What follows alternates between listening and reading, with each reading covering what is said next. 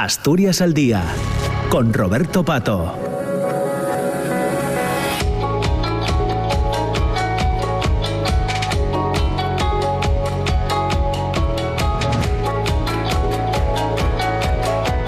10 de la mañana y 7 minutos después de escuchar las noticias de este boletín de la radio pública, boletín de las 10. Eh, tenemos ahora la segunda parte de Asturias al día que nos llevará hasta cerca de las 10 eh, y media de, la mañana.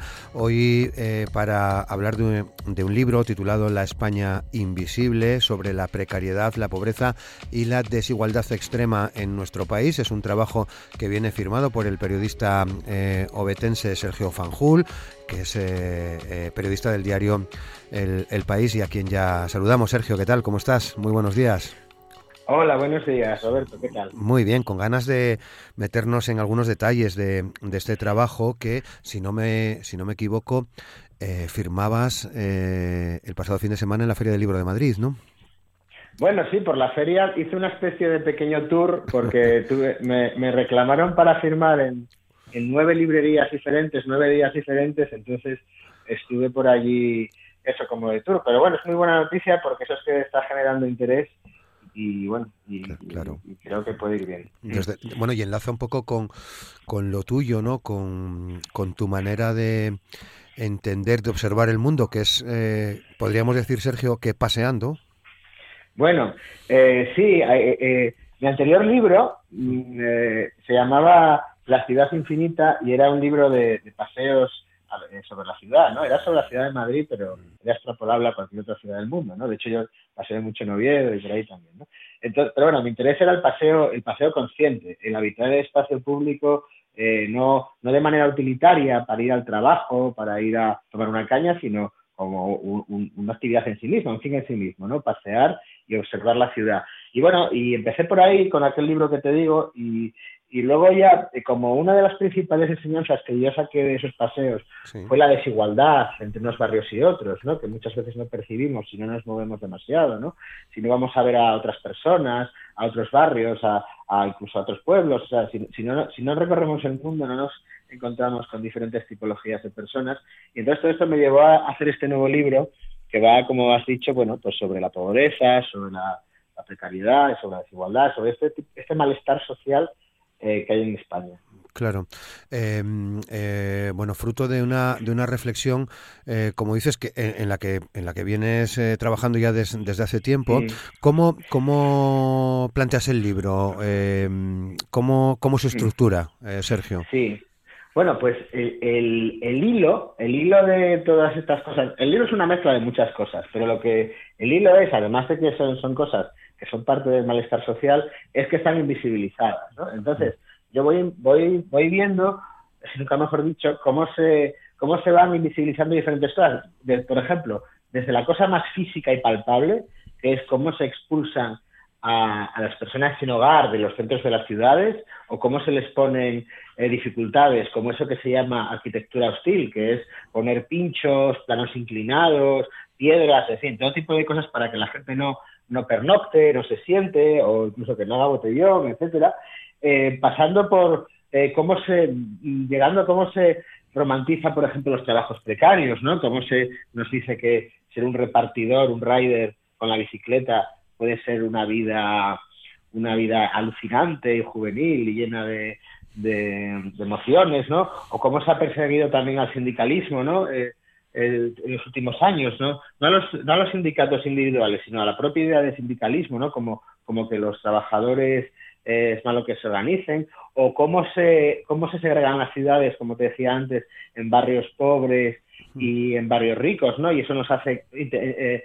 eh, que nos cueste entender al otro, y así, todo tipo de, de cosas que yo creo que colaboran a esta invisibilización, hasta llegar incluso a las más ideológicas, que ya están relacionadas con la cultura del esfuerzo, con esta idea de que, del pensamiento positivo, de que si te esfuerzas lo suficiente puedes conseguirlo, de que la vida es una lucha y es una competición, y que al fin y al cabo vienen a justificar que, que haya desigualdades, ¿no? Porque los que están abajo se merecerían estar abajo porque no se han esforzado lo suficiente o no han emprendido, no han dejado su zona de confort y los que están arriba, pues todos ellos, eh, sin excepción, se lo han ganado eh, a pulso, ¿no? Cosa que, bueno, es, evidentemente falsa. Claro, no es lo mismo nacer en el barrio de Salamanca que, que en un piso en Vallecas, ¿no?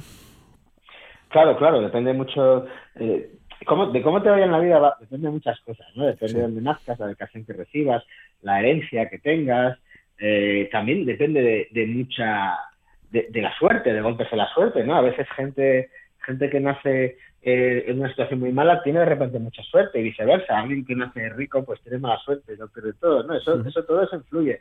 Incluso el talento, el talento no es meritocrático. Se dice que alguien cuando alguien tiene talento, se dice que como que se merece las cosas, pero el talento es una lotería también, ¿no? Y o sea, tener talento, es decir, de alguna forma es una injusticia, ¿no? Porque algunos nacen con él, entonces tampoco se lo han ganado, no es meritocrático el talento. Y es curioso también cómo la sociedad selecciona ciertos talentos, porque por ejemplo, si tú tienes talento para jugar al fútbol como Messi, vas a ser una gran estrella mundial. Pero si tienes talento para jugar a los bolos ¿no? En las boleras asturianas, por ejemplo, pues no vas a, no vas a llegar tan lejos, ¿no? Recuerdo un chaval que decía, eh, no sé dónde, voy a dejar la petanca porque no da para vivir. Si ese talento que este chico tenía para la petanca lo tuviera para jugar al fútbol, pues, eh, probablemente sería una persona poderosa y rica. Pero como ves, eh, hay muchas cosas ahí que influyen en, el, en lo que llamamos mérito. Sí, desde luego. Una idea que Mm, que, se iría mucho desde posiciones eh, conservadoras, desde, desde la derecha. ¿eh? Escuchamos continuamente hablar de la, de la meritocracia. Sí, sí, es, es un... Es que eh, desde la derecha y desde la, bueno, desde las clases más, digamos, propietarias, ¿no? Las, las adineradas, les viene muy bien, porque, porque justifican su, su, su posición de poder y su riqueza. Lo que están diciendo es que eh, ellos se lo merecen y están ahí porque se lo merecen y los demás no. O sea, es el encuentro perfecto para que la gente se calme y la gente entienda que el mundo es como es. Pero muchas veces no es así. Sabemos que la mayor parte de la, de la gente de clase alta en España ha heredado. Oye, si me dijeras que viviéramos en una sociedad donde todo el mundo estudiara igual y no, y no hubiera herencias, estuvieran abolidas, pues habría meritocracia. Pero bueno, esto es una utopía que no sé ni siquiera si saldría bien, pero que realmente no existe, ¿no?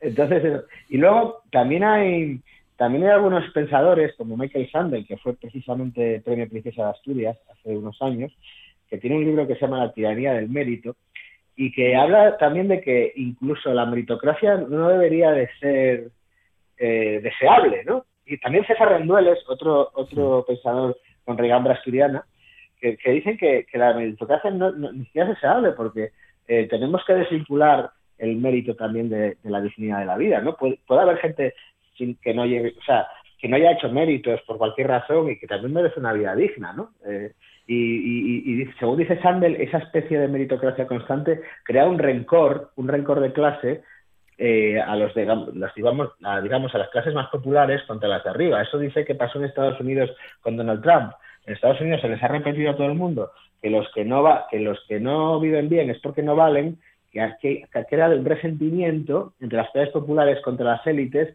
que al final se ha, se ha, florecido en el apoyo a Trump, que era el defensor de esas personas eh, de clase baja que se sentían acosadas por esas élites meritocráticas. Claro. Eh, Sergio, ¿pones el mm. foco también en, en Asturias, en este recorrido de la España invisible? Eh, bueno, en realidad, en realidad de Asturias hablo poco. Eh, bueno, cuento algunas notas autobiográficas, ¿no? De cuando, cuando en, Oviedo, yo de pequeño, con mi tía Vicen, empezaba a ver a pobres por la calle, a personas pobres que mendigaban, ¿no? A la salida de misa, que me llevaba mi tía a misa los sábados, y cómo, y cómo aquello como aquello eh, me, me, generaba una sensación de extrañeza, ¿no? Porque yo creo que los niños, igual que tienen que descubrir el sexo o tienen que descubrir, no sé, la política, en fin, tienen que descubrir todo en la vida, también tienen que descubrir la desigualdad, ¿no? Y no es una cosa que les parezca natural, sino que en la que tenemos que ser educados, porque todos los niños, cuando ven a alguien pobre, se preguntan papá, mamá, ¿por qué, ¿por qué ese es pobre y yo no? O viceversa, ¿por qué ese es rico y yo no? Etcétera, ¿no? Entonces es una cosa que no es, digamos, no es, intuitiva para los niños, creo yo.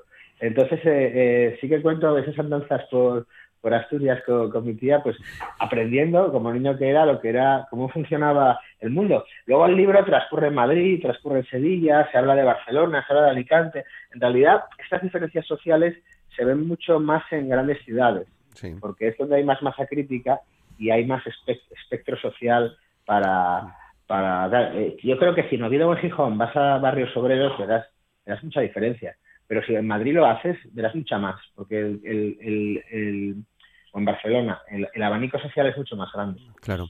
Eh, bueno, hablabas al, al, inicio de esa, y, y, lo tienes en el, en el título del libro, ¿no? La España invisible.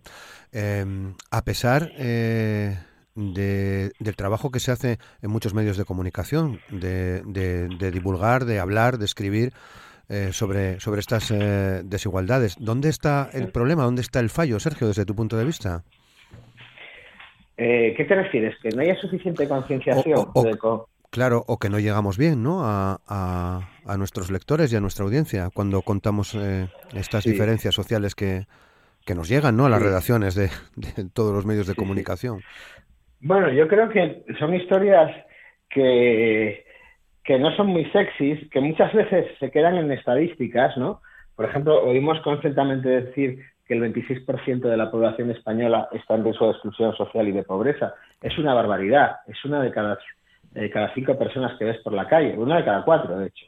¿Eh? Es una de las cosas que a mí me animó a, a, escribir el libro, porque decía, un cuarto de la población está en riesgo de exclusión y pobreza. Pero yo cuando voy por la calle no tengo la sensación de que una de cada cuatro personas esté en riesgo de exclusión y pobreza. Entonces es cuando yo empecé a, manejar la, idea de la invisibilidad, ¿no? que algo pasa aquí, algo pasa aquí para que esta estadística sea fehaciente y no lo veamos reflejado en, la realidad de la calle, ¿no? Y es tiene que ver con todas estas cosas que te he dicho. Respecto a los medios, pues eso, damos estadísticas y tal. Yo por eso en este libro he querido ir físicamente a hablar con las personas sin hogar, hablar con los riders, hablar con las trabajadoras domésticas, hablar con las personas que se ven obligadas a ocupar la vivienda de un banco, hablar con la gente que va a albergues, hablar con la gente de las 3.000 viviendas, hablar con todo el mundo que he podido eh, y que está en estas situaciones para ver las verdaderas historias, ¿no?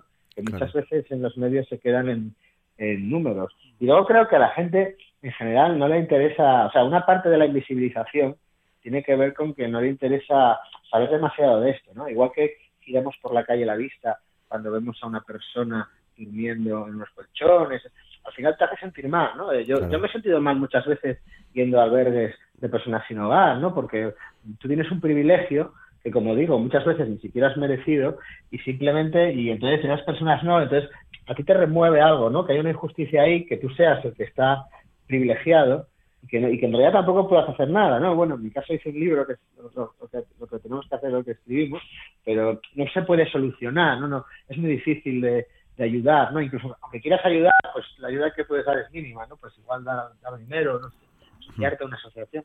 En fin, eh, entonces, bueno, por esas razones yo creo... Y luego también en el debate político, esto es muy importante, porque eh, los gobiernos que hacen políticas sociales, y yo creo que el gobierno actual de izquierdas en este aspecto, en el de la, de la política de social, pues iba en buen camino, ¿no? Eh, y sus políticas no eran perfectas, ni estaban acabadas, pero que se haga política de vivienda es bueno, que haya, que haya, que se haya hecho una especie de escudo social o se haya intentado, que, está bien, aunque fuera insuficiente, pero vamos, que ha mitigado mucho, ha mitigado mucho el impacto de la pandemia y de la guerra y de la inflación. Pero eso no tiene rédito electoral, ¿no? Eh, no, no se vota eso. Se está votando por otras razones, se está votando bueno, pues por cuestiones como el feminismo, lo trans, se está votando por, eh, por problemas de, sobre la unidad de España, sobre la idea de nación, se está votando eh, sobre si ETA iba o no en las vidas. O sea, son unas discusiones que están muy alejadas de, estos temas que para mí son fundamentales y que, y que creo que a esa gente le va a afectar más si hay un país materialmente, eh, hay un bienestar material ¿eh? y es más difícil caer en la pobreza y es más, más fácil salir de ella que si, que si hay separatistas en un gobierno o que si, o que si a las personas trans se les deja decidir antes o después, o sea que son problemas que son importantes, pero que al final yo creo que al votante de a pie lo que le interesa es lo otro, ¿no? En su vida cotidiana y no se está votando por eso. Claro, parece que preocupa mucho la ocupación, un fenómeno que, bueno, creo que se ha desvirtuado totalmente, ¿no? Y del que continuamente oímos hablar. Sí, aquí ha habido un, esto lo exploro en el libro, aquí ha habido un giro eh, de los acontecimientos muy extraño y, que ha sido el siguiente. Durante la crisis de 2008, eh, toda la sociedad se solidarizó con las personas que eran desahuciadas, ¿no? Por el problema de la vivienda que estaba viendo y que sigue a día de hoy con 100 desahucios al día. Y todo el mundo aplaudió a la plataforma de afectados por la hipoteca y las asociaciones de vivienda que incluso ganaron el premio de Europa del Consejo Europeo de Ciudadano del Año. O sea, todo el mundo veía los desahucios y se indignaba, ¿no? Era una época de la indignación. Veías desahucios en la tele y te indignabas. Decías, ¿cómo pueden echar a esa familia de su casa? Bien, ahora ha dado un giro y esa situación se observa, es la misma, la situación es exactamente la misma, pero se observa desde el, desde el cristal de la ocupación. ¿no? Entonces se dice que esas, esas, mismas personas se han quedado en la calle y se han metido en las casas vacías de los bancos que les han echado en muchas ocasiones. ¿no? Entonces, ahora son criminales, se sacan en la tele solo los casos más truculentos de narcotráfico, de, que llevan armas, que tiran heces por la ventana, que destrozan los pisos. Todo eso, por supuesto, lo hay, pero es que eso no es el grueso. No puede haber tantos miles de delincuentes en España para, para, para que haya tanta ocupación. Te dicen también que, que, puedes, eh, que puedes salir de tu casa y que pueden ocupártela eh, cuando vas a comprar el pan, en fin, son, todas las cosas que son falsas, ¿no? Porque eso es un delito de allanamiento de morada y es otra cosa muy diferente. Entonces, se ha creado eh, una especie de situación de terror y de falta de empatía con la gente que no tiene dónde vivir, todo para alinear a la opinión pública con los intereses de, los propietarios y de los fondos especuladores que son los que quieren hacer un gran negocio de la vivienda en España porque es uno de los motores de la economía española. Entonces, esta es la situación en la que estamos. Cuando se pretende arreglar un problema social, que es la que no hay viviendas, utilizando bandas parafascistas como Desocupa o a la Policía Nacional para desahuciar, en vez de dar una solución social, porque por mucho, por mucho desahucio que hagan, por mucho eh, desocupa o por muchos policías que haya, la gente no se va a quedar en la calle. eso hay que solucionarlo. y lo que se propone es eso. Tolerancia cero es lo que se propone. ¿Se soluciona mm, construyendo más vivienda social? Una de, bueno, es un problema complicado, pero bueno, una de las cosas que las asociaciones de vivienda quieren que se haga es construir efectivamente más vivienda social, que se alquile, que luego no se venda al propietario, o sea, al que está ahí, como ha pasado aquí tradicionalmente, ¿no? En España hay vivienda social eh, en un menos un 3% y en Europa suele haber en torno al 20, al 25%, ¿no? Eh, entonces, es un cambio brutal. En algunas partes también se puede regular el alquiler, pero también eso es, es, muy controvertido porque a veces funciona y a veces no. Pero claro, es que la política de vivienda tiene que ser muy integral. Tiene que ver con que haya eso, eh, em, eh, regulaciones del alquiler, pero también que haya vivienda social, pero también que haya buenas condiciones laborales, pero también que haya no haya desahucio. O sea, es una cosa muy integral eh, que no vale con cambiar una sola cosa, no vale con controlar el alquiler. O, sea, hay que ecualizarlo todo para que todo funcione. En general, el tema de la pobreza y la desigualdad no, hay, no se puede solucionar con una sola variable para que no haya pobreza en España, pues tiene que haber un país más decente en general, ¿no? Que haya, que haya más trabajo, que haya prosperidad y que no se tire a la gente, que haya buenos salarios, que haya buenas condiciones laborales, que, en fin, que no se tire a la gente por el barranco, ¿no? Entonces eso no, es, eso no se consigue modulando solo una variable. Hmm. Es, es un montón de cosas y con la vivienda pasa lo mismo.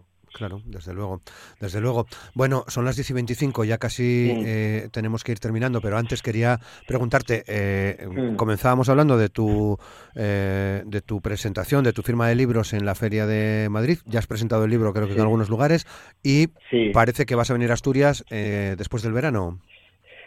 Sí, sí, después del verano, yo claro, yo mis libros siempre los presento en Madrid, donde suelo vivir, y en Asturias, donde cada vez paso más tiempo, porque ahora con mi, con mi hija pequeña, que tiene 20 meses, pues vamos mucho a Asturias, que hay más aire más puro y gente más maja y todo eso. Entonces, entonces sí, lo, he presentado ahora en Madrid este mes y el, después del verano, en septiembre, ya por ahí, me, cuando empiece el curso, me pondré a, a preparar las presentaciones que haré, bueno, haré una en Oviedo y otra en Gijón y y donde me, donde me reclamen. ¿eh? Si hay alguna librería en algún otro lado que quiere que yo vaya, pues yo voy de mil amores y, ya, y para Oviedo y para Gijón ya tengo más o menos la cosa organizada, pero no sé el día, pero vamos, que sí, estaré por ahí. Vale, ya nos lo dirás y luego podemos, eh, te podemos echar una mano en la divulgación de, de las presentaciones. Y nada, ese mensaje para las hidrerías que hasta ahora nos estén escuchando, abierto a la presentación allí de, de, tu libro, Sergio, que estaría muy bien además, ¿no? Eh, sí, segura, me encantaría presentar algunas ideas. genial. Bueno, ¿estás ahora descansando, eh, dejando crecer la España invisible eh, o planificando ya un, nuevo trabajo, Sergio? Bueno, estoy trabajando en mi trabajo del día a día, que es el periódico. Ahora tengo que ir para la redacción. Y, y, en cuanto a libros, el, el, otoño, pero es la primavera que viene, el día del libro, el día del padre, perdón, está planeado que salga mi nuevo libro que va sobre eh, la paternidad, sobre ser padre de esta niña que comenté antes, Candela. Cambio de tercio y voy a escribir sobre la experiencia de, de ser padre, que eh, se ha contado mucho la experiencia de ser madre, porque se ha considerado esto una cosa muy femenina, ¿no? Entonces, eh, yo creo que los padres también tenemos que escribir sobre, los, padres escritores, tenemos que escribir sobre, sobre cómo es la experiencia de ser padre y por eso quiero ponerme a hacerlo y, y eso. Qué, bien, Está siendo positiva. La experiencia como padre, sí, claro, maravillosa. Y dura. cansadísima, que, bueno, lo que, lo que todo el mundo sabe, ¿no? muy dura, muy cansada, pero maravillosa. Claro que sí. Bueno, Sergio, pues eh, nada más. Lo, lo dejamos aquí. Eh, un placer charlar contigo. Estamos atentos a, a, lo que ocurra con las presentaciones después del verano en Asturias. Te deseamos mucha suerte y que disfrutes de, Candela y de esa y de esa paternidad. Sergio, muchas gracias. Genial, muchas gracias, Roberto. Gracias. Te leemos, te leemos en el país. Gracias, Sergio. Buen día. Gracias. Pues despedimos a nuestro compañero, este periodista asturiano betense, Sergio Fanjul, que acaba de eh, bueno, que está eh, presentando su, libro La España Invisible, una lectura muy recomendable eh, en, estos, en estos tiempos. Estará en Asturias, como él mismo nos contaba, después, de, después del verano y ya preparando ese libro sobre la paternidad, que también seguro que va a ser muy interesante como, como plantea Sergio este, este trabajo. Llegamos al final, son las 10 de la mañana y 29 minutos. Simplemente recordarles que mañana jueves estaremos eh, entre las 9 y las 10 de la mañana eh, analizando la actualidad política con representantes del Partido Socialista del Partido Popular de Izquierda Unida y de Foro Asturias, el momento en el que nos encontramos, y en la segunda parte de mañana jueves vamos a, charlar con la historiadora Pilar García Cuetos, además responsable en el equipo del eh, rectorado de la Universidad de Oviedo. Hablaremos pues de, unas cuantas cosas que tenemos eh, apuntadas, entre ellas algunas de las exposiciones interesantes que se están divulgando a través de, su trabajo en el, en el rectorado o de eh, otra serie de actividades que se ponen en marcha. Será mañana, les esperamos. Feliz día, muchas gracias, saludos.